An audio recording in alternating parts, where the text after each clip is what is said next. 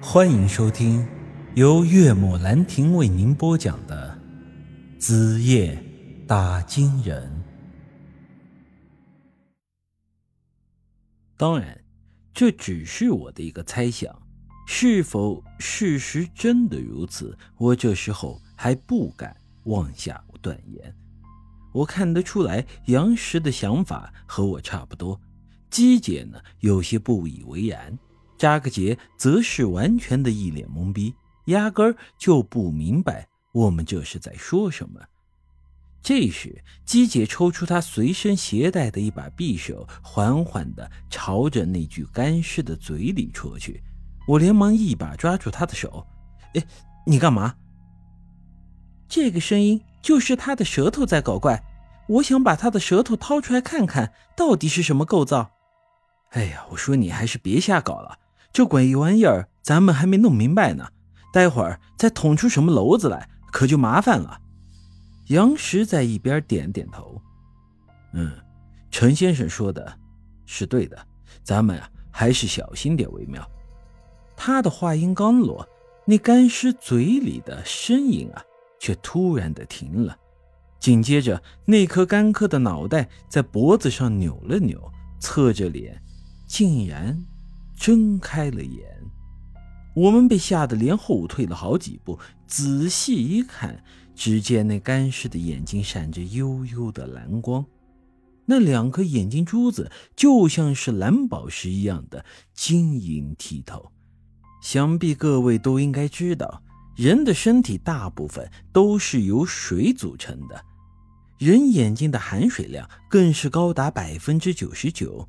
如果人的尸体变成了干尸，那他的眼睛也应该会萎缩。这家伙蓝色的眼珠子看上去实在是不太正常。我咳嗽一声，小声的说道：“你说这他妈到底想干啥呀？”我这时突然注意到，干尸的眼睛盯着的是我旁边的姬姐。我侧过脸去，只见姬姐的手里还拿着那张她刚才从地上捡起来的火蛇皮。我忙对她说道：“你还拿着这玩意儿干啥？这是人家的。”姬姐伸手摸了摸柔软光滑的火蛇皮，说道：“这么好的东西拿回去做衣服，肯定很漂亮。他们反正都死了，拿着也没用。”开什么玩笑！你没看他那眼珠子正盯着你吗？少给我添乱！赶紧把这东西还回去。漂亮的前提是得先把命给保住啊！姬姐把火蛇皮扔给了我，我笑着朝着那干尸靠了过去。嘿，老哥，东西啊，还给你哈，你消消气，接着念你的经。这玩意儿好像真的能听懂我的话一样。我把火蛇皮挂在他手上，他便缓缓地闭上了眼。就在我以为没事儿的时候，这鬼东西突然又睁开了眼，随之嘶喊了一声，跪着的腿直接站了起来，两只手死死地抓住了我的肩膀。紧接着，那张大嘴朝着我的脸直接就咬了上来。我心想：这他妈还得了？要是被他咬上一口，我这鼻子可就没了。于是忙用手里的天师镇鬼符朝着他的脸上就拍了上去。这时候，一边的杨石和姬姐见状，也都冲上来帮忙。两人分别架住了干尸的两只手，将他强行从我身上拉开。我的肩膀上顿时传来了刺痛。这鬼东西那爪子啊！把我肩膀上的皮肉是给抓破了，把我给气得不行啊！直接把手里的符咒弹开，给他做了个面膜，随之又掏出一把桃木短剑，直接朝着他的心脏位置便插了上去。我本以为这鬼东西是要吃瘪，谁知道接下来的情况就和之前我们面对着鬼商队的那些铜头傀儡一样，这符咒啊！压根儿就不起效果。桃木剑虽然插进了他的身体，但他并没有太大的反应。这时，姬姐对我说道：“帮忙，帮忙架住他，让我来。”听姬姐这声音啊，似乎干尸的力气很大，他和杨师已经快控制不住他了。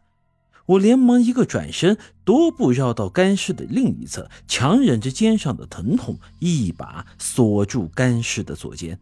姬姐这时绕到了干尸的前面，将一张三清咒裹到桃木剑制成的木锥子上，试图从干尸的额头将这木锥敲进他的脑袋里。不过，十分可惜的是，他这木锥甚至比不上我的桃木剑。这刚碰到干尸的脑门，干尸便一阵咆哮，紧接着一脚踹在了姬姐的小腹上。姬姐，在地上疼得几乎都站不起来了。扎克杰连忙过来搀扶住了他。这时我说道：“咱俩本事差不多，都是打山书胶的，我的起不了作用，你的自然也没戏呀。”随之我侧过脸看着杨石：“要不，老杨还是你试试吧。现如今的风水行当有太多的门脉。”打金人只属于其中的一门。杨石的祖上因为饱受那个诅咒的折磨，也一直在寻找着破解的办法。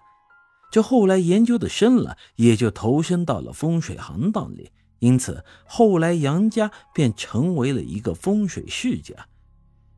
杨家的风水侧重于这控势与布阵，和我们打金人的风水术并不属于同一门脉。杨石这时点点头，说道：“嗯，陈先生，你撑得住吗？”“哎呦，这个时候我应该问题不大。”随之，杨石松开了干尸的右手，我从背部将他的两只手给架住。为了更好的控制住干尸，我又用膝盖压住他脚上的关节，硬生生的又把他压得跪了下去。